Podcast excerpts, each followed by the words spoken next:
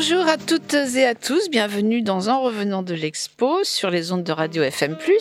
Nous recevons aujourd'hui Maude Wojewódzki, qui qui est la conservatrice euh, de la partie euh, contemporaine, on va dire, du musée Fabre. Si vous êtes euh, fidèle de l'émission, vous l'avez déjà entendu, elle était venue nous parler de l'exposition de Germaine Richier, qui est une exposition qui a fait grand bruit et qui était très belle, qui s'est tenue il y a quelques mois maintenant au musée. Quoi de plus normal? Bah, Maude effectivement s'occupe de toute cette partie euh, contemporaine, ce qui n'est pas forcément chose facile, parce que c'est pas forcément l'art que les gens connaissent le mieux, en tout cas les gens qui viennent euh, pour une première fois dans un musée. Euh, Aujourd'hui, elle nous va nous proposer une petite visite guidée, si vous le voulez bien, d'une autre exposition qui fait suite à la précédente. C'est l'exposition de Tony Grand. Euh, je remercie aussi William, et je lui dis bonjour en passant, qui est à la technique aujourd'hui. Bonjour Maude. Bonjour. Alors, un petit coup d'œil dans le rétro, si vous le voulez bien, et un petit clin d'œil à l'actu. Euh, nous allons revenir sur l'expo de Germaine Richier. Vous allez nous en dire un mot rapidement, et vous allez nous dire si ça a été véritablement un succès ou non. Moi, j'ai eu l'impression qu'il y avait beaucoup de monde pendant un long moment parce que c'est resté euh, combien de temps plusieurs semaines? C'est une exposition qui a duré trois mois et demi hein, c'est à peu près le format qu'on suit euh, pour toutes nos expositions et oui, en effet, ça a été un, bon succès. Hein. On a eu près de 50 000 euh, visiteurs euh, pour cette exposition. Une exposition qui avait été. 50 000 visiteurs, c'est énorme. Oui, c'est un bon, c'est un, bon chiffre. Oui, oui, c'est un bon chiffre. Une exposition en plus qui avait vécu avant au Centre Pompidou. Donc bon, là, on était à Paris dans un musée national. On était autour des 200 000 visiteurs. Donc au final, il y a ces 250 000 personnes qui ont pu, qui ont pu observer entre Paris et Montpellier cette exposition. Donc c'est un vrai plaisir, tout simplement pour, pour la notoriété la visibilité de l'œuvre de Germaine Richier. Un petit mot sur ce partenariat avec le Centre Pompidou. Est-ce que c'est quelque chose qui est fréquent qu'une exposition comme ça, très importante, qui se déroule à Paris, puisse venir ensuite en province? Comment vous opérez pour arriver à attirer l'exposition? Parce qu'il y a aussi tout un travail euh, de, mise en espace, de mise en scène, qui n'est pas forcément possible dans tous les musées. Oui, alors il faut savoir que le, musée Fabre, comme euh, beaucoup des, grands musées de, région, euh, ont des liens très très récurrents, très fréquents avec les grands musées nationaux, hein, les musées nationaux qui ont aussi vocation vocation, à être présent euh, sur l'intégralité du territoire métropolitain euh, et pas seulement euh, pas seulement à Paris. Donc ça fait partie aussi de leur mission que d'accompagner les, musées en région et puis de, réaliser des partenariats avec eux. Donc ça avait été déjà le cas par exemple pour l'exposition sur Gustave Courbet hein, qui s'était tenue aussi au musée d'Orsay. Avec le musée d'Orsay, il y avait également eu la coproduction de l'exposition sur Frédéric Basile. Et là, c'est la première fois qu'il y a une coproduction avec le centre Centre Pompidou. Est-ce que le Centre Pompidou a un regard sur la façon dont l'installation se, fait dans le musée donc euh, euh, auquel il adresse euh, une nouvelle exposition, enfin une exposition qui a, qui a, qui a eu lieu chez, chez lui, à Orsay ou, ou, ailleurs d'ailleurs, au Centre Pompidou dans le cas présent. Est-ce qu'ils ont un regard effectivement sur la façon, sur la scénographie, la façon dont les choses sont présentées Non, pas du tout, parce que les, les deux musées ont été mis sur un pied d'égalité. Donc c'est vraiment une coproduction, c'est pas une exposition du Centre Pompidou qui vient à Montpellier. Ah, c'est une exposition qui a été euh, conçue euh, d'un point de vue scientifique, le choix des œuvres, euh, le parcours, euh, les, euh, les recherches aussi qui ont, qui ont mené à l'exposition, qui ont été faites en collaboration. Et par contre, après, chaque étape a géré la présentation, la scénographie de manière autonome. Elle continue à tourner cette, cette exposition? Non, non, malheureusement, on aurait bien aimé qu'elle puisse, voilà, qu'elle puisse, qu'elle puisse vivre encore ailleurs, mais ça n'a pu se faire. Donc oui, oui c'était la, la, dernière étape à Montpellier. C'était là qu'il fallait la voir. Exactement. Euh, il y a aussi la possibilité d'avoir des expositions qui sont à la fois dans un lieu privé, et dans un lieu comme le musée Fabre. C'est le cas actuellement. Enfin, c'est terminé maintenant dans le lieu privé, c'était la galerie Alma, mais vous avez euh, exposé euh, Christian Jacquard, enfin vous exposez encore d'ailleurs Christian Jacquard, j'allais dire en parallèle avec la galerie Alma qui exposait une autre partie de l'œuvre de Christian Jacquard. Comment ça s'organise ça? Ah oui, un hasard ou pas du tout? Ah oui, enfin c'est pas un hasard, mais ça c'est les c'est les galeries en fait qui qui profitent et elles ont bien raison euh, de la visibilité aussi de d'expositions qui ont lieu dans dans les grandes institutions public pour montrer un autre volet et puis assurer les missions qui, qui sont les leurs aussi de manière, euh, de manière contemporaine à celle du, du musée.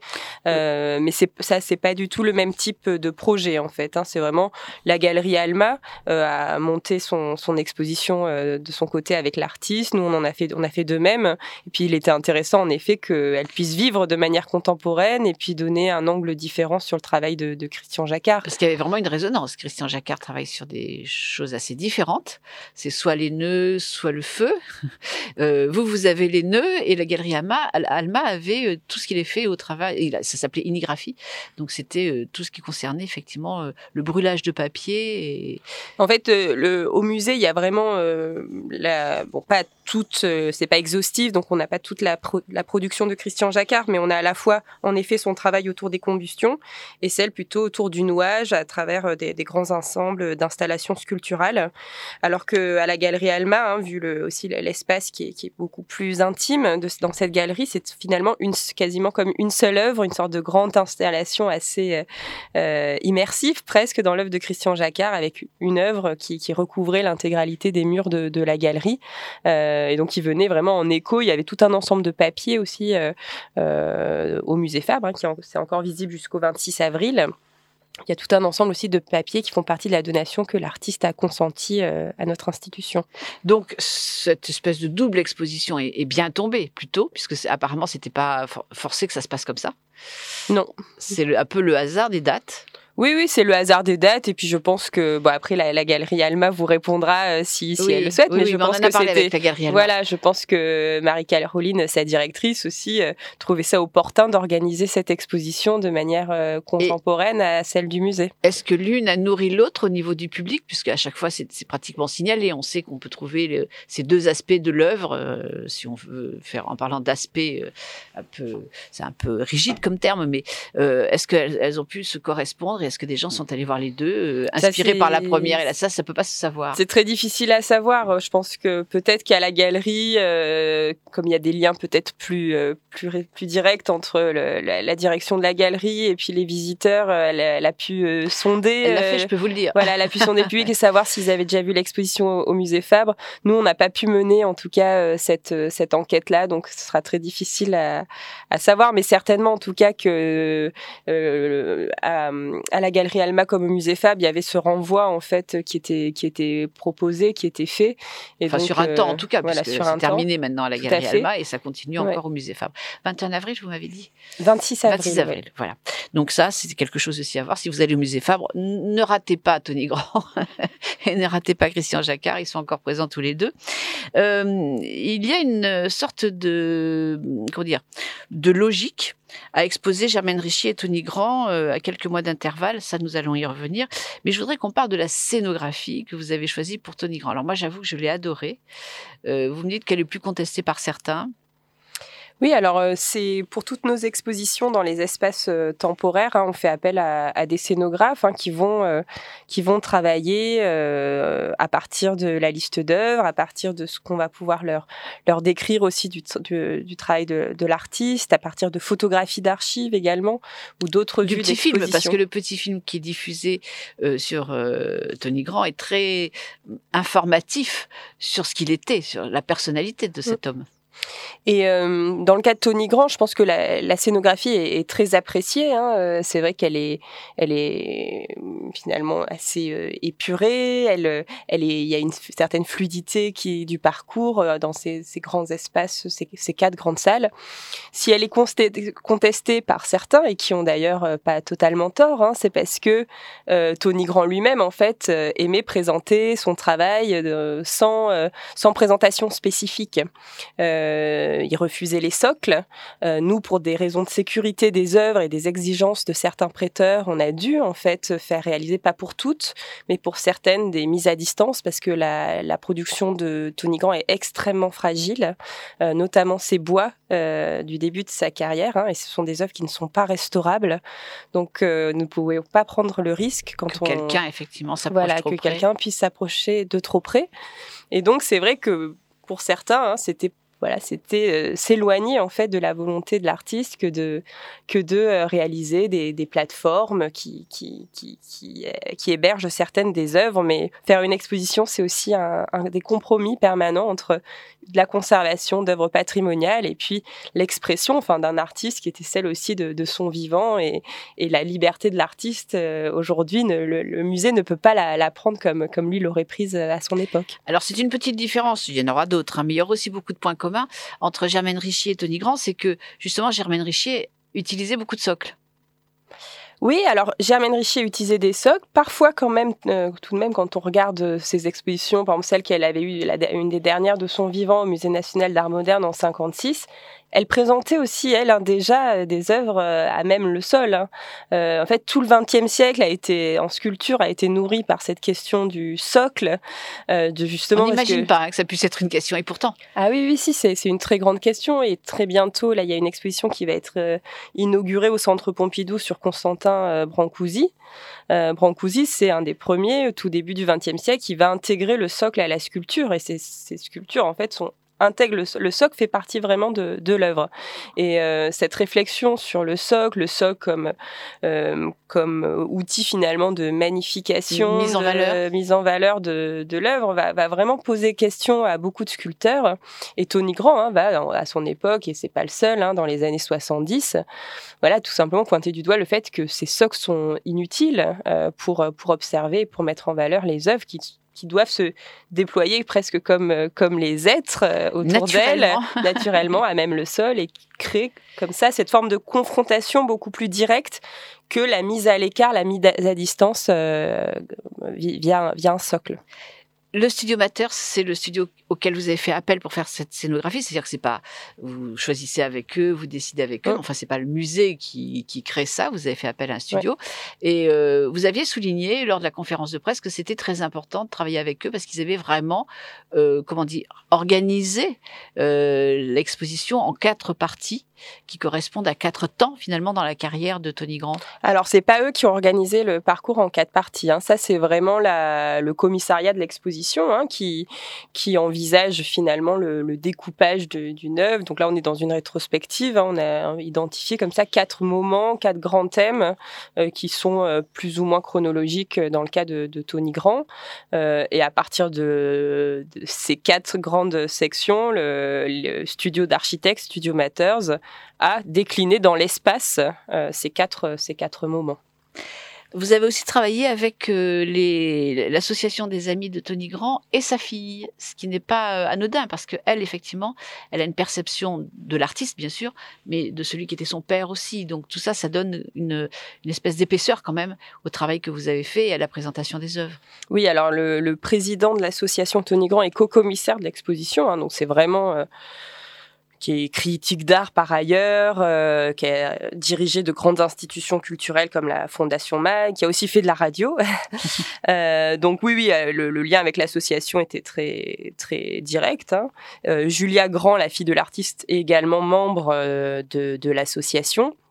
Et bien sûr, on travaille toujours euh, avec les, soit les artistes quand ils sont encore vivants, soit avec les, les ayants droit, les descendants, euh, qui ont un regard bien sûr euh, très très intéressant, très pertinent, personnel euh, sur l'œuvre de voilà de, de l'artiste. Donc euh, même Julia euh, avait déjà nous a donné accès au fonds d'œuvre qu'elle qu'elle conserve, au fonds d'archives également. Donc c'est sûr que c'est un, un, dialogue étroit qui s'est noué tout au long de la préparation de l'exposition. Et elle est intervenue très peu, mais un petit peu le jour euh, de la conférence de presse, de la présentation de cette exposition. Et c'est vrai qu'elle donnait quand même un côté un petit peu, enfin, intime à cette euh, relation euh, avec son père et pour qu'on entre un peu dans cet univers particulier. Oui, oui, oui. Et puis, bah, bien sûr, hein, euh, Julia n'est pas historienne de l'art, n'est pas commissaire d'exposition. Par contre, bah, voilà, elle a vraiment vécu euh, au milieu de ses œuvres d'art. Elle a vu aussi son, son père euh, au travail, hein, au mas du, du, du mouton à Mouriès. Et donc, oui, oui, il y a une connaissance vraiment intime. Et puis aujourd'hui, elle, elle, veille justement à la, bah, à la présentation, à la diffusion, à la connaissance aussi de l'œuvre remarquable de, de son père. Enfin, en tout cas, sa présence était bien agréable. Ça donnait cette espèce de, encore une fois, d'humanité un peu particulière parce que on a toujours une espèce de distance, surtout quand on parle d'art contemporain. On a toujours un peu cette distance. On comprend pas toujours où l'artiste voulait avoir, ce qu'il voulait dire. Mais c'est quand même assez bien expliqué parce qu'il y a toujours ces fameux grands cartels avec euh, la reprise de quelques phrases que l'artiste a pu prononcer justement quant à son œuvre et quant à la compréhension qu'il voulait que les gens euh, en aient. Mm. Maud, je vous remercie beaucoup. On se retrouve tout de suite, euh, juste après une petite pause musicale, et on continuera euh, par l'exposition elle-même. Donc, ça s'appelle Morceau d'une chose possible, et c'est un très joli titre. À tout de suite. And now, the end is near, and so I got to face the final curtain. friends. I'll say it clear and state my case, of which I'm certain I've lived a life that's full. I've traveled each and every highway and more, much more than this. I did it my way.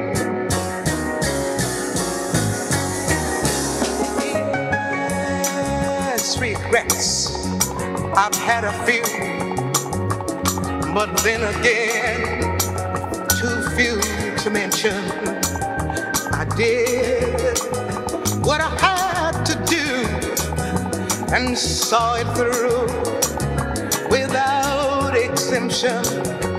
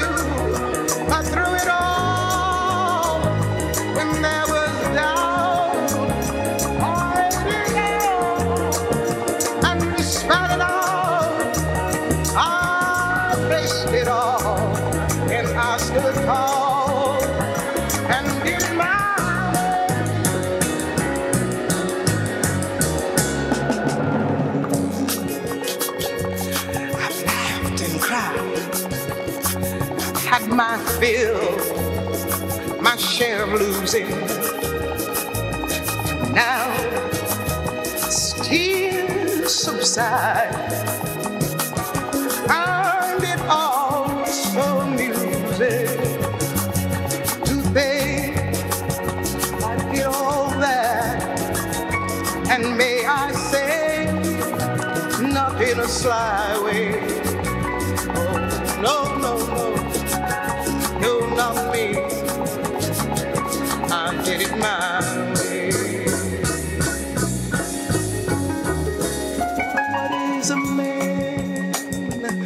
What has he got?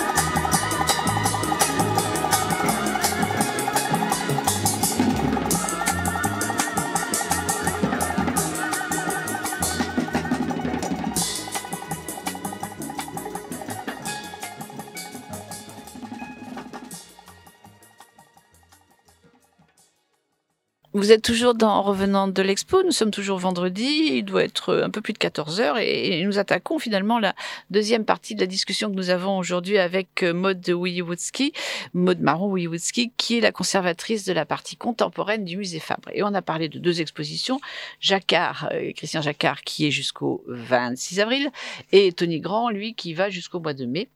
Et c'est plutôt de cette euh, exposition que nous allons parler là euh, tout de suite, puisque elle fait suite euh, à l'exposition sur Germaine Richier, qui avait lieu cet automne. Et ces deux artistes, finalement, ont une sorte de parenté. Ce sont des gens qui étaient déjà originaires de notre région, l'un et l'autre. Oui, tout à fait. Germaine Richier, hein, comme, euh, comme on, l'a vu ensemble euh, longuement, hein, était originaire euh, à la fois du Languedoc et de la Provence. Hein. Mhm. elle était née à Grance et puis avait grandi à Castelnau-le-Lez. Et Tony Grand, pour le coup, lui a grandi, est né à Galargues, dans le Gard. Il est passé brièvement par Montpellier, vu qu'il a fait une année d'études de philosophie à, Paul à l'université Paul Valéry. Pas de beaux-arts. si, euh, et juste après, euh, une, euh, un an d'études aux Beaux-Arts de, de, Montpellier, avant de passer quelques années dans sa formation à Paris, et puis de venir à, en Camargue, s'installer là où il va faire toute sa carrière, à Mouriès, près d'Arles. Ce sont des sculpteurs tous les deux importants du XXe siècle. Ce sont des gens qui ont été remarqués à l'époque effectivement où ils étaient vivants et aujourd'hui euh, d'autant plus, hein, puisque ça mérite de grandes expositions. Euh, mais ils n'ont ils ont pas été connus tout à fait de la même façon. Euh, Germaine Richier, très tôt, a été connue, a eu du succès très vite, a vendu très vite. Elle a une carrière qui a vraiment évolué d'un aspect très formel de la sculpture. Elle a commencé de façon très classique, puis petit à petit son œuvre a évolué, dérivé vers des choses plus difficiles d'accès pour certains, mais en tout cas plus plus intimes, enfin avec sa façon de, de, penser et de vivre. Euh, Tony Grand, j'ai pas l'impression que le, succès soit arrivé euh, aussi vite. C'est assez comparable en fait, hein, finalement, parce que euh, il a ses premières expositions. le premier travail qu'il monte, c'est 1967, mmh. Biennale de Paris. il va déjà recevoir un prix à cette occasion. Ensuite, il y a les années 70 avec ses premières expositions personnelles euh, dans le, les galeries. Euh, et ensuite, quand même, dès 82, donc euh, on n'est pas au tout début de sa carrière, mais il va représenter la France à la Biennale de Venise avec Simon Antaille. Donc c'est quand même le premier signe d'une importante reconnaissance qui va vraiment se concrétiser durant toute la décennie des années 80. En 86, il a une exposition au Centre Pompidou, exposition personnelle début des années 90 également euh, au jeu de paume, hein, importante euh, institution on ne montrait pas de la photographie euh, à l'époque. Euh, et puis beaucoup de musées, musée d'art de Nantes, musée des beaux-arts de Lyon. Il va aussi exposer à cette époque à Vienne au MUMOC, à Chicago à la Renaissance Society euh, au tout début des années 2000. Donc c'est vrai que les, décennies 80-90 hein, vont quand même être les, les moments de, de reconnaissance euh, du travail de, de Tony Grant sur la scène nationale et internationale. Il va aussi rentrer dans de nombreuses collections publiques hein, qui ont été les, les les, principales prêteuses de, cette exposition. Donc euh, pour Germaine Richier, on était euh, pareil, plutôt euh, après qu'une dizaine, 10, 15 ans de, création que les, premiers signes de reconnaissance s'étaient matérialisés. Oui, tout à fait leur rapport à la nature est assez euh, proche, c'est-à-dire que tous les deux euh, sont euh, très. Ça vient probablement peut-être de leur origine, puisqu'ils sont nés tous les deux dans des endroits, ils sont pas nés dans des villes, ils sont nés dans, dans, dans, des écarts, on va dire. Et, donc ils ont un rapport à la nature assez fort, et ils ont aussi un rapport aux traditions locales de, de, leur pays qui est finalement le même. Hein. Oui, oui, c'est ça, c'est c'est tout à fait vrai. Euh, Tony Grand évolue, alors en plus à une époque qui est pas la même que Jamène Richier, où c'est plus rare aussi hein, pour les des artistes comme ça de d'évoluer dans un milieu euh, rural. Il, il, le dira hein, d'ailleurs qu'il a eu une enfance comme on a rarement. Hein. Il allait au, au lycée euh, à Aigues-Vives à, à dos de cheval. Hein. C'était voilà dans les années euh, dans les années oui c'était les années 50 à ce mhm. moment-là. il est né en 1935, oui c'est ça. Voilà fin des fin des années 40, euh, début des années 50. Euh, et ensuite, oui, il fera une carrière, comme je l'ai dit tout à l'heure, nationale, internationale, mais depuis Mouriès, depuis voilà, un petit, un petit village de jamais cet endroit. Ça sera toujours son refuge, toujours là, où il travaillera. Son atelier sera là tout le temps. Tout à fait. Il n'aura pas de de- d'endroit à Paris où il travaille. Non, non, non, il y a des galeries qui le représentent, la galerie Mhm. Eric Fabre notamment, qui est galerie, une galerie parisienne euh, à l'époque, qui n'existe plus aujourd'hui. Euh, mais euh, il travaillera toujours depuis euh, la Camargue. Et puis il a, il a des mots parfois durs hein, dans certains entretiens, justement, avec le, le monde, de, les, le monde de, de l'art contemporain euh, parisien. Et, de la financiarisation, Oui. de la consommation. Je- J'en ai dit un mot tout à l'heure dans la première partie. Euh, Il y a un petit film qui est tout à fait passionnant euh, parce qu'on voit la simplicité de l'homme. C'est vraiment quelqu'un d'extrêmement simple. Enfin, en tout cas, quand il s'exprime, c'est peut-être plus complexe à l'intérieur. On, on ne sait pas tout, mais c'est vrai que quand il s'exprime, il fait. On a l'impression qu'il fait les choses naturellement, comme il doit les faire, comme il veut les faire. Point très. Oui, alors d'ailleurs dans ce film, hein, qui est vraiment un film que je recommande euh, pour les, les visiteurs qui viennent voir l'expo, d'y s'y arrêter. Hein, c'est un peu moins d'une demi-heure où on voit l'artiste qui est assez rare. C'était quelqu'un de très discret qui qui parlait assez peu. Euh, il existe quelques interviews, dont celle-ci hein, qui date des années euh, 80 et où c'est le philosophe Yves Michaud, euh, personnalité bien connue, euh, qui, qui interviewe euh, Tony Grand. Euh, et en effet, dans, dans cette interview, il dit qu'il n'est pas un, artiste intellectuel. Euh, il n'a jamais d'idée préconçue des œuvres qu'il réalise. Euh, et c'est pour cela qu'on développe au sein de l'exposition cette idée que son travail se rapproche aussi de, l'esthétique du bricoleur hein, qu'a beaucoup développé euh, Claude Lévi-Strauss dans La pensée sauvage, qui est publié dans les années 60 et que qu'a lu avec beaucoup d'attention Tony Grand. Et en effet, cette idée du pensée du bricoleur qui s'oppose à la pensée de l'ingénieur, euh, le bricolage, qu'est-ce que c'est? Ben, C'est de partir d'objets en fait qui sont là autour de nous, euh, prélevés dans l'environnement. Euh, c'est ce que fait Tony Grand avec ses matériaux quand il travaille avec les bois. Il s'agit de prélèvement de- d'un petit bois à côté de Mouriez. Quand il prélève des poissons, c'est des poissons issus euh, des pêcheries euh, autour d'Arles. Et à partir de ce matériau, il va voir euh, la forme qu'il va pouvoir bricoler, mais sans idée préconçue de ce à quoi il Il veut y a, il y a un fort rapport à la matière. On le voit dans ce petit film, on le voit travailler. Il y a un fort rapport à la matière à laquelle il se confronte. C'est-à-dire qu'à la fois il veut la caresser, mais aussi il peut la trancher. Il travaille avec des- d'énormes scies. C'était très physique hein, ce qu'il faisait. Il y a certaines statues qui sont monumentales, euh, tout en étant très légères d'une certaine façon. Mais on sent qu'il y a un rapport très fort, justement, il y a une confrontation très forte entre l'homme qu'il est et la matière qu'il travaille. Oui, d'ailleurs, il, il le dit, hein, que c'est presque la, la matière qui, qui décide d'une certaine manière. Il y a un moment. Elle veut ou elle ne veut pas. Oui, et puis il le dit que lui, il dit, je sais pas pourquoi je fais ça en fait, euh, mais je suis juste ensorcelé, je suis sous le charme, sous le charme de- du matériau finalement. Euh, et donc c'est pour ça qu'en effet, on a des œuvres euh, euh, selon le, le matériau choisi, hein, extrêmement lourdes. Par exemple, il y a l'acier, hein, c'est des, des tonnes et des tonnes, des sculptures qui pèsent un poids phénoménal. Et après, on a au contraire des, des branches de bois toutes simples d'une extrême euh, légèreté. Et donc, on oscille tout le temps entre ces, voilà, cette pesanteur hein, euh, de la sculpture et en même temps son côté très léger. Les lignes, il, disait que faire des lignes abstraites dans l'espace et on, on le ressent euh, dans certaines de ses sculptures. En tout cas, il dit qu'il ne cherchait pas, il a peut-être provoqué, mais qu'il ne cherchait pas à provoquer. C'était pas son objet, c'était pas ça du tout, c'était pas faire quelque chose qu'on n'a pas vu ailleurs ou qui pourrait interpeller ou poser question, etc. Pas ça du tout. Il est dans une sorte de naturel de l'œuvre.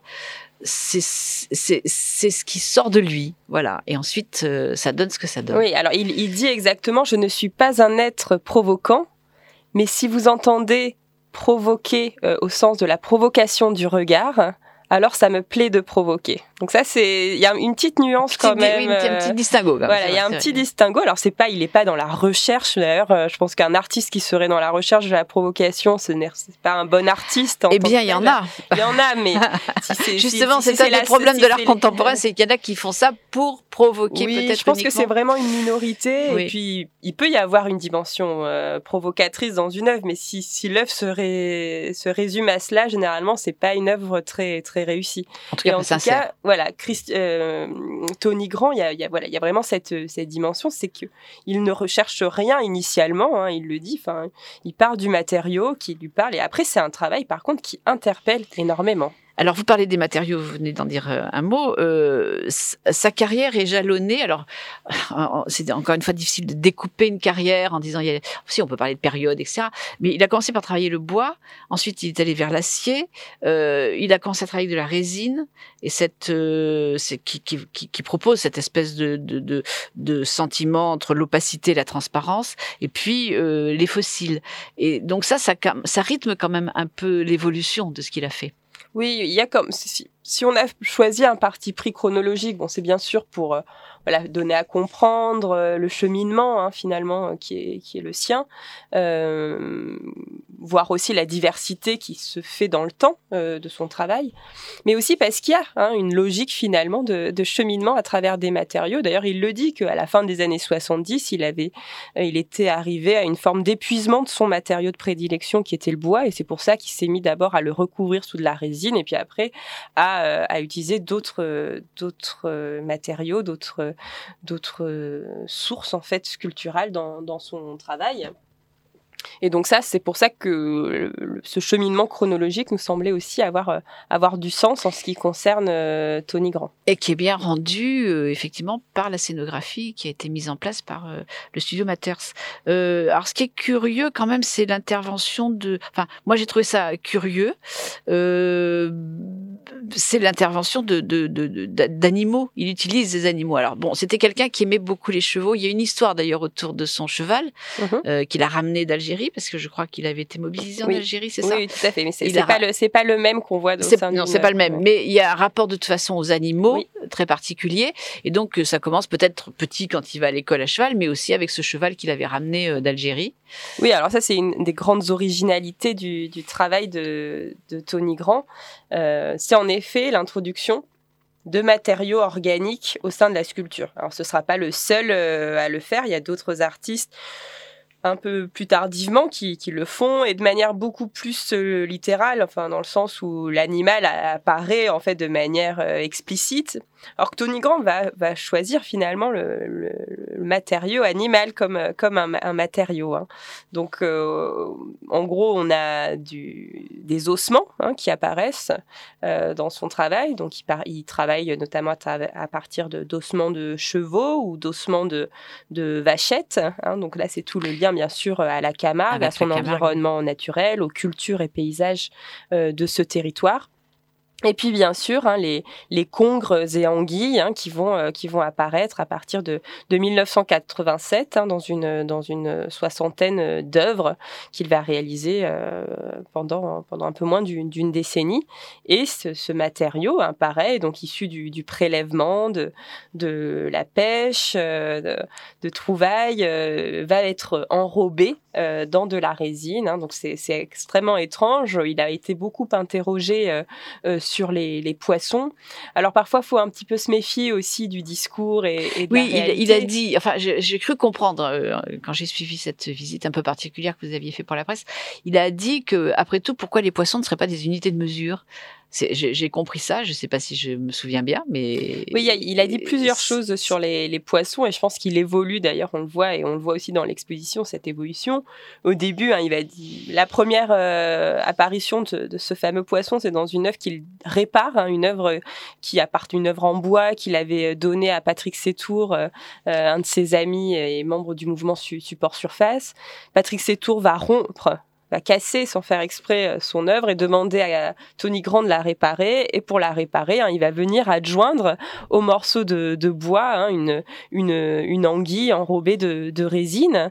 Tout ça aussi, hein, qu'on Qui renforcera voilà, en fait, va le, renforcer une forme d'équilibre. Et puis bien sûr aussi, ce qui est très très beau euh, dans ce mélange, c'est cette forme de d'union entre le règne animal et le règne végétal qu'on avait déjà. Du règne animal et peut-être une forme de raideur aussi dans le bois. Oui, en même temps, ce qui l'intéresse c'est euh, la proximité entre la courbe du bois et la courbe du poisson. Hein. On voit une forme de, de, ouais, de, de, complémentarité entre les deux et qui rappelle d'une certaine manière aussi le travail que menait 40 euh, ans plus tôt Germaine Richier sur cette hybridation du règne animal et végétal. On le retrouve dans une forme totalement différente avec, euh, avec Tony Grand. À ce moment-là, quand on l'interroge, hein, il dit que ce qui l'intéresse dans, dans cette forme du poisson, c'est sa banalité. Il dit aussi que c'est un matériau plus bas que terre. Et ça, c'est très important, hein, parce que quand on voit le rapport à la mort dans le travail de Tony Grand, ce n'est pas anodin.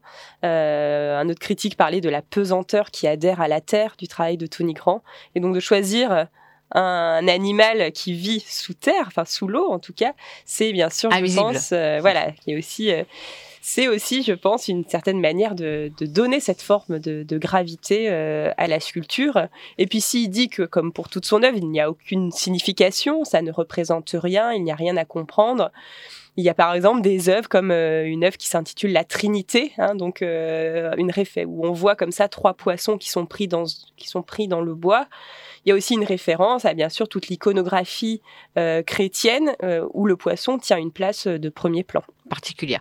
Pas forcément celui-là, poisson, mais non, c'est pas forcément la représentation qu'on en a, mais en particulier là, effectivement, c'est une référence à ça on se retrouve, on, se, on, se, on va se euh, reposer quelques instants euh, et on se retrouve tout de suite après euh, un petit morceau de musique. Donc je rappelle aujourd'hui que William est à la technique et que nous recevons Maud Wojewódzki, qui est la conservatrice de la partie contemporaine du musée Fabre et nous parlons donc de Tony Grand sur Radio FM+. Je vais y arriver. J'ai plaqué mon chêne comme un saligot mon copain le chêne, mon alter ego. On était du même bois, un peu rustique, un peu brut, dont on fait n'importe quoi, sauf naturellement les flûtes. J'ai maintenant des frênes, des arbres de Judée, tous de bonnes graines, de haute futée. Mais toi tu manques à l'appel, ma vieille branche de campagne, mon seul arbre de Noël, mon mât de cocagne. Auprès de mon arbre, je vivais heureux. J'aurais jamais dû m'éloigner de mon arbre. Auprès de mon arbre, je vivais heureux. J'aurais jamais dû le quitter des yeux. Je suis un pauvre type, j'aurais plus de joie. J'ai jeté ma pipe, ma vieille pipe en bois qui avait fumé sans se fâcher, sans jamais brûler la lippe, le tabac de la vache enragée. Dans sa bonne vieille tête de pipe, j'ai les pipes d'écume, ornées de fleurons, de ces pipes qu'on fume, en levant le front. Mais je retrouverai plus ma foi dans mon cœur ni sur ma lippe, le goût de ma vieille pipe en bois, sacré nom d'une pipe.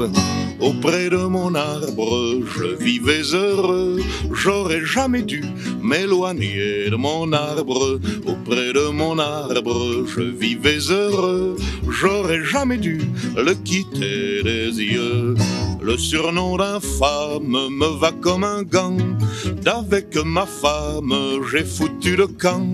Parce que depuis tant d'années, c'était pas une sinécure de lui voir tout le temps le nez au milieu de la figure. Je bats la campagne pour dénicher la nouvelle compagne, Valencelle là, qui bien sûr laissait beaucoup trop de pierres dans les lentilles, mais se pendait à mon cou quand je perdais mes billes.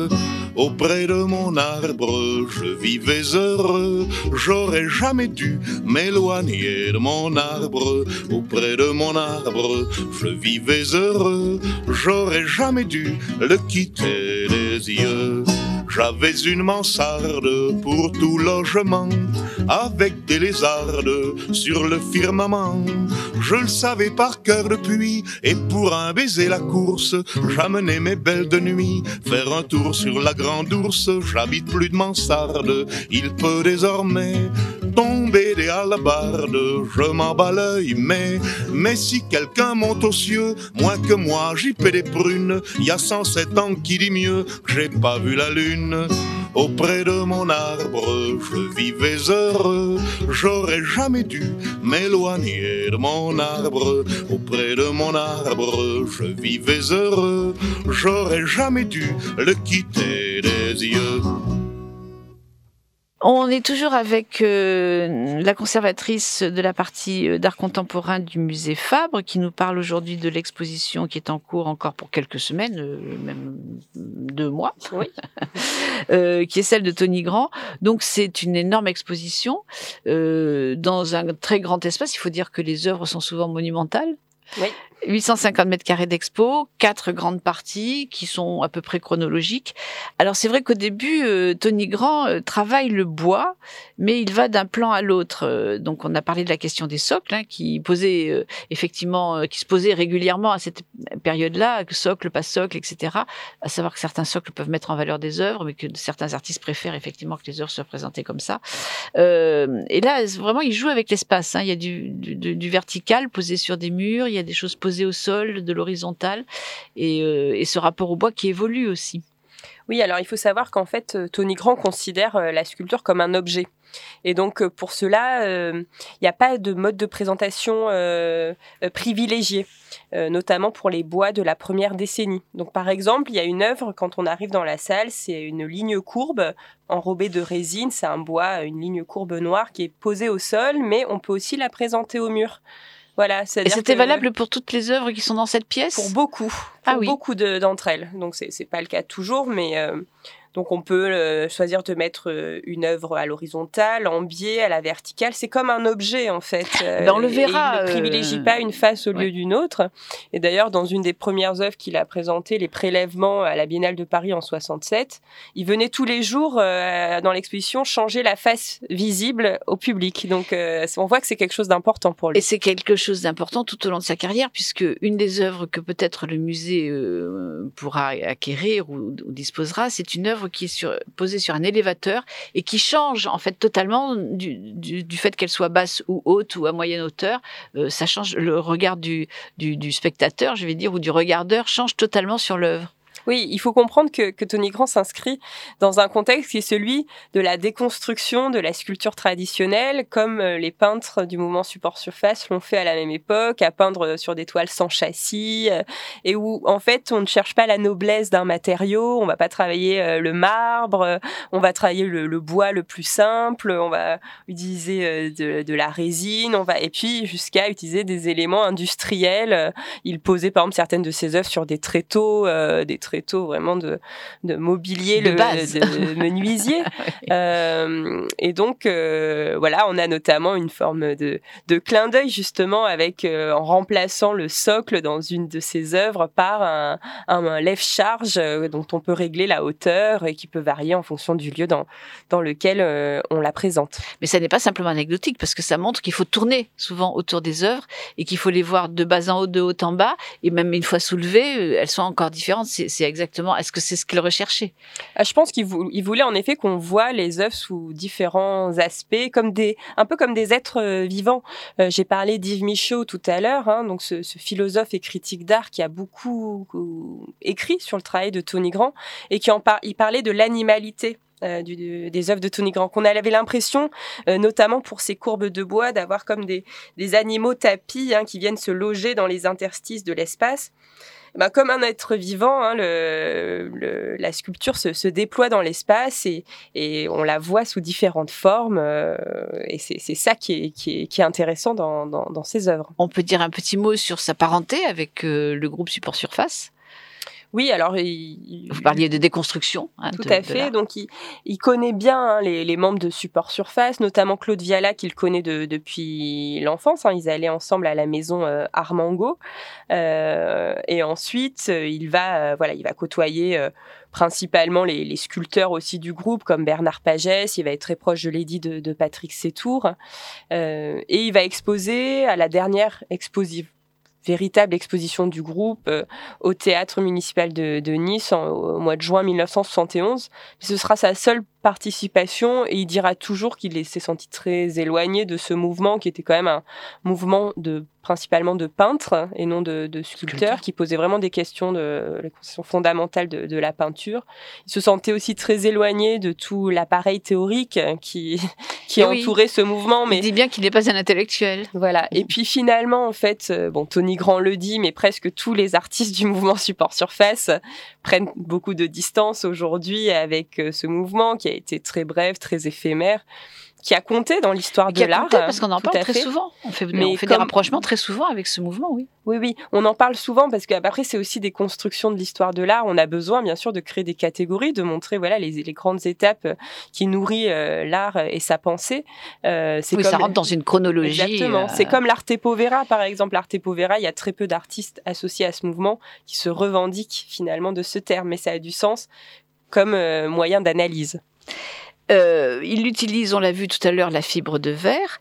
Euh, et il a aussi un rapport. Euh, c'est curieux d'ailleurs parce que euh, que ce soit les colonnes, que ce soit ces morceaux de bois qu'il travaille, c'est toujours quand même un petit peu en mouvement. Il y a un mouvement, même si ce sont, même si ce sont des, des matériaux qui seraient assez durs, assez raides. Les colonnes sont en métal, par exemple. On, on n'imagine pas pouvoir donner une âme, et pourtant, et pourtant, c'est ce qu'il fait. Et il a un rapport aussi avec les danseurs et la danse. Donc c'est vrai qu'à Montpellier, à cette époque-là, euh, bah, il y a la présence de Charmat et de Chamblaz. Euh, et il a travaillé avec eux. Oui, alors c'est plutôt eux qui se sont inspirés du, travail de, de Tony Grand. avec eux, oui, c'est ça. Voilà. et euh, c'est vrai que le, la sculpture de Tony Grand confère une, un, vrai sentiment de, de mouvement, de, de, prolifération. Par exemple, on a une œuvre qui fait 12 mètres de long dans la troisième salle de l'exposition. On a vraiment l'impression d'avoir une, face à nous une coulée, coulée de lave, hein, une œuvre qui se déploie comme ça de manière Une espèce d'animal très long, tout à fait, qui rampe. Exactement. Et donc ça, c'est vrai que il joue beaucoup sur les lignes sinueuses, sur les lignes dans l'espace.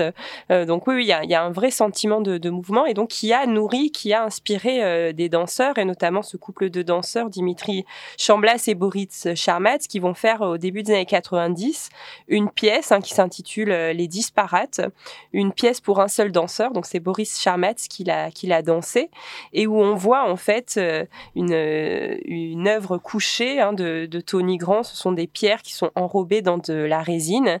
Et puis le corps du danseur, finalement, qui fait des, des gestes assez restreints, réduits, avec une grande économie de moyens, et qui dialogue avec la sculpture de, Tony Grand. Et Boris Charmas parlait vraiment de la tension euh, des œuvres de Tony Grand qui le faisaient se mouvoir. Mais cette euh, pièce dansée est une œuvre en elle-même, c'est-à-dire une œuvre qui utilise une œuvre, euh, avec de la musique qui est aussi une œuvre. Comment, quel regard il avait, Tony Grand, sur ce, sur ce travail-là? Est-ce que c'était quelque chose qui le flattait Est-ce que ça rentrait Est-ce qu'il pouvait euh, effectivement euh, s'associer à cette euh, démarche-là. Enfin, je suppose que s'il n'avait pas voulu, ça ne se serait pas fait. Qu'il était donc d'accord pour que ça se fasse. Mais comment il comment il analysait ce, ce surplus, cette œuvre qui venait sur son œuvre? Alors ça, malheureusement, je peux pas vous répondre. J'ai pas, voilà, moi, j'ai pas, pas eu l'occasion ni de rencontrer Tony Grand et j'ai pas lu, j'ai rien lu en fait de lui. C'est comme je vous l'ai dit, c'est quelqu'un qui, qui commentait assez peu, qui parlait assez peu de son travail et encore moins, je pense, de celui du travail des, des autres, bien qu'il ait de quelquefois hein, citer quelques artistes qui, qui, lui semblaient très importants de sa génération. Ce que je sais en tout cas, c'est qu'il avait des liens d'amitié très forts hein, avec Boris Charmatz. Donc une euh, confiance établie. Exactement, une confiance établie. Donc je pense qu'il a certainement apprécié euh, euh, cette, cette chorégraphie. En tout cas, Boris Charmatz lui a rendu à plusieurs fois, à plusieurs reprises hommage hein, après son décès en 2005 et qui laissait vraiment entendre une, une, une vraie relation d'amitié entre entre, les deux hommes. On va revenir sur les colonnes. Alors les colonnes, c'est la Biennale de Venise, c'est à peu près à cette époque-là, c'est ça, c'est ce qu'il présente à la Biennale. Donc c'est des colonnes euh, entières, mais qui peuvent être creusées, décalées. Enfin, c'est assez particulier, mais on a, on a l'impression qu'on se promène. Enfin, quand on se promène entre ces colonnes, euh, elles sont plus légères en fait, alors que c'est du métal. Elles paraissent plus légères parce qu'elles sont elles ont un mouvement en elles-mêmes, pour ainsi dire. Alors oui, alors à Venise, ce sont pas des colonnes de, de métal. Donc en effet, dans, dans l'exposition, il y a une double colonne euh, en acier corten. Hein. Donc le, le, métal, ça va être euh, l'acier, c'est une période très brève, hein, c'est 81. C'était pour un, un travail qu'il avait euh, réalisé pour le, les salles romanes de, de l'abbaye de Saint-Trophime mmh. à Arles. À Venise, en 82, ce qu'il réalise, hein, ce sont des colonnes en bois et en résine. Ce sont à chaque fois des doubles colonnes, des doubles colonnes. Pourquoi? Parce qu'il va partir d'un tronc d'arbre euh, qui va scier en deux Mhm. et il va ensuite recouvrir la partie manquante de résine, résine. un peu comme euh, voilà une forme de, de mémoire en fait de la forme, de l'intégrité de la forme. Et donc on a des colonnes creuses, on a la partie bois. hein, D'ailleurs, euh, souvent il est, il recouvrait de, de peinture, il, il imitait une forme de réseau de marbrure de la colonne antique, parce que bien sûr s'attaquer à la colonne, c'est s'attaquer à une, à Venise. certaine idée de, de l'éternité. Euh, et puis euh, en transparence, on voit en résine, hein, c'est euh, cette sorte de seconde peau, de peau de la sculpture, et qui laisse qui laisse apparaître aussi euh, la lumière, euh, les effets de, de matière, les reliefs. Et c'est pour ça à chaque fois que ces colonnes fonctionnent par deux, hein, parce qu'on a à chaque fois la partie manquante qui va avec celle qui est, qui est restée. On va revenir sur la couleur qui revient à la fin de sa vie. Mais il montre quand même un monde qui peut s'anéantir. Et c'est vrai que quand on voit les colonnes, par exemple, ben on sait très bien que ça fait toujours allusion euh, à la Grèce antique, euh, à Rome, qui sont des, des, des, des civilisations qui ont disparu, et ou à certains, euh, certains euh, grands sites. Euh, et il y a cette notion de, tout ce qui peut disparaître tout le temps, en fait. Oui, il y a vraiment cette idée de, la ruine quand on voit comme ça ces, colonnes. D'ailleurs, dans, cette salle, hein, on, montre à la fois donc des, des colonnes qui tiennent fermement sur leurs pieds. Euh, il y a également des sortes de, c'est pas véritablement des colonnes. D'ailleurs, même le terme de colonne, c'est pas un mot qui était tant employé que ça par Tony Grand lui-même, mais ça ressemblait très fortement à des colonnes. On a des sortes de formes arrondies, allongées au sol, comme des, des colonnes effondrées. Effondré. Et euh, l'artiste disait vouloir euh, suggérer dans son travail un moment de décomposition qui dure. Pour moi, c'est presque une définition de la ruine, en fait, euh, qu'on a euh, avec Tony Grand, hein, donc de l'entropie, en tout cas de cette manière dont, dont forcément le, le, le vivant et puis tous les objets qui sont, qui sont associés sont amenés en fait à périr, à pourrir plus ou moins lentement. avec une sorte de contradiction qui est de conserver des corps qui euh, pourrissent très rapidement, comme celui des poissons par exemple, euh, dans de la résine. Oui. Avec une volonté de figer quand même le temps. Oui, tout à fait. Donc, on a quelque chose qui ressemble à de la momification. Hein. Euh, On a vraiment euh, les, les poissons donc qui sont déjà morts. Hein. Ce n'est pas Tony Grand qui, qui, qui met à mort les, les, les- ces animaux, mais ensuite il va les voilà, il va les, les piquer dans, dans le formol et puis voilà pour les pour permettre leur conservation et ensuite les enrober de résine. Donc, en effet, ces corps qui auraient été voués à la à Disparition. la disparition quasi immédiate, finalement, euh, ont une certaine durée de décomposition qui dure grâce à l'œuvre de, de Tony Grand. Et en effet, cette résine fait comme office d'une forme de, de momification, de seconde peau. Euh, et c'est pour ça, et c'est un particulièrement euh, fort. particulier avec le temps quand même. Voilà. Ah oui, oui, oui. Mais ça, par exemple, c'est très, très fort dans, dans l'une des œuvres hein, qui s'appelle Cheval majeur, euh, hommage à Duchamp-Villon, qui est une œuvre dans laquelle hein, euh, Tony Grand a déterré les ossements d'un d'un de ses chevaux, hein, un cheval qui était mort quelques années auparavant. Il va déterrer ses ossements et il va les recomposer et les enrober de résine. Donc là, on est vraiment dans quelque chose qui, même si jamais Tony Grand ne, ne dit quoi que ce soit euh, en termes d'interprétation et de signification de son travail, mais en tout cas, ça suggère un rapport euh, euh, presque à une pratique funéraire qui qui n'est pas anodine. Ancestrale. Euh, on aurait beaucoup de choses à dire sur ces dessins parce que quelques dessins sont exposés, ils sont magnifiques. On pourrait dire aussi les dernières œuvres de sa carrière avec ces espèces de points de suspension, le retour à la couleur. Mais ça, vous avez tout le temps. Allez voir l'exposition. Vous avez, je crois que Maud a bien débriefé l'ensemble de cette exposition. Donc maintenant, il ne vous reste plus, si vous n'y êtes pas déjà allé, à y aller. Je vous recommande le petit film, on en a parlé. Euh, et puis, ben, on reviendra sur la prochaine exposition. Je pense qu'il se déroulera à partir de, pour l'été, je suppose. Oui, à partir de la fin du mois de juin sera une exposition dédiée à Jean Hugo, Ah donc un autre artiste Tout proche euh, du, du territoire montpelliérain. Petit-fils de Victor, et c'est tout à fait euh, différent comme travail, mais c'est très très intéressant aussi. Il a bien marqué son époque, euh, qui était une époque de gens qui étaient poètes, dessinateurs, faisaient beaucoup de décors de théâtre et, et de costumes. Je vous remercie beaucoup, Maud, d'être venue dans cette émission. On se retrouvera, j'espère, une prochaine fois. On va vous laisser repartir parce que je crois que vous êtes pressés. Je vous remercie tous d'être restés à l'écoute de En revenant de l'expo. William était à la technique. Vous allez ensuite pouvoir écouter un peu de blues. Ça détendra l'atmosphère parce qu'on a parlé de choses extrêmement sérieuses ou gospel. D'ailleurs, je vous dis blues, mais c'est du gospel. Merci William de me le préciser. Et euh, on se retrouve la semaine prochaine, vendredi à 14h, pour une prochaine édition d'En revenant de l'expo. Et si vous n'avez pas pu écouter aujourd'hui ou si on vous parle de cette exposition, sachez que vous pourrez la retrouver dimanche à 20h ou encore en podcast. Au revoir, merci à toutes et à tous de votre attention.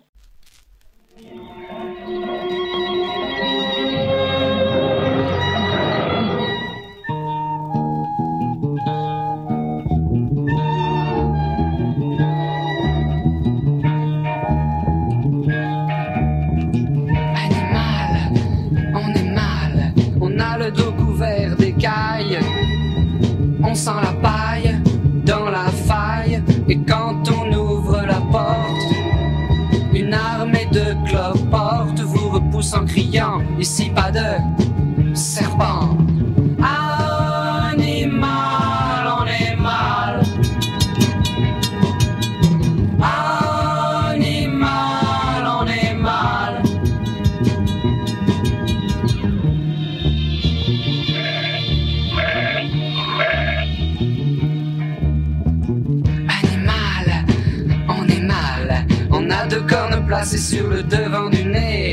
On s'abaisse, on s'affaisse, on a la queue qui frise, on a la peau épaisse, on a la peau grise.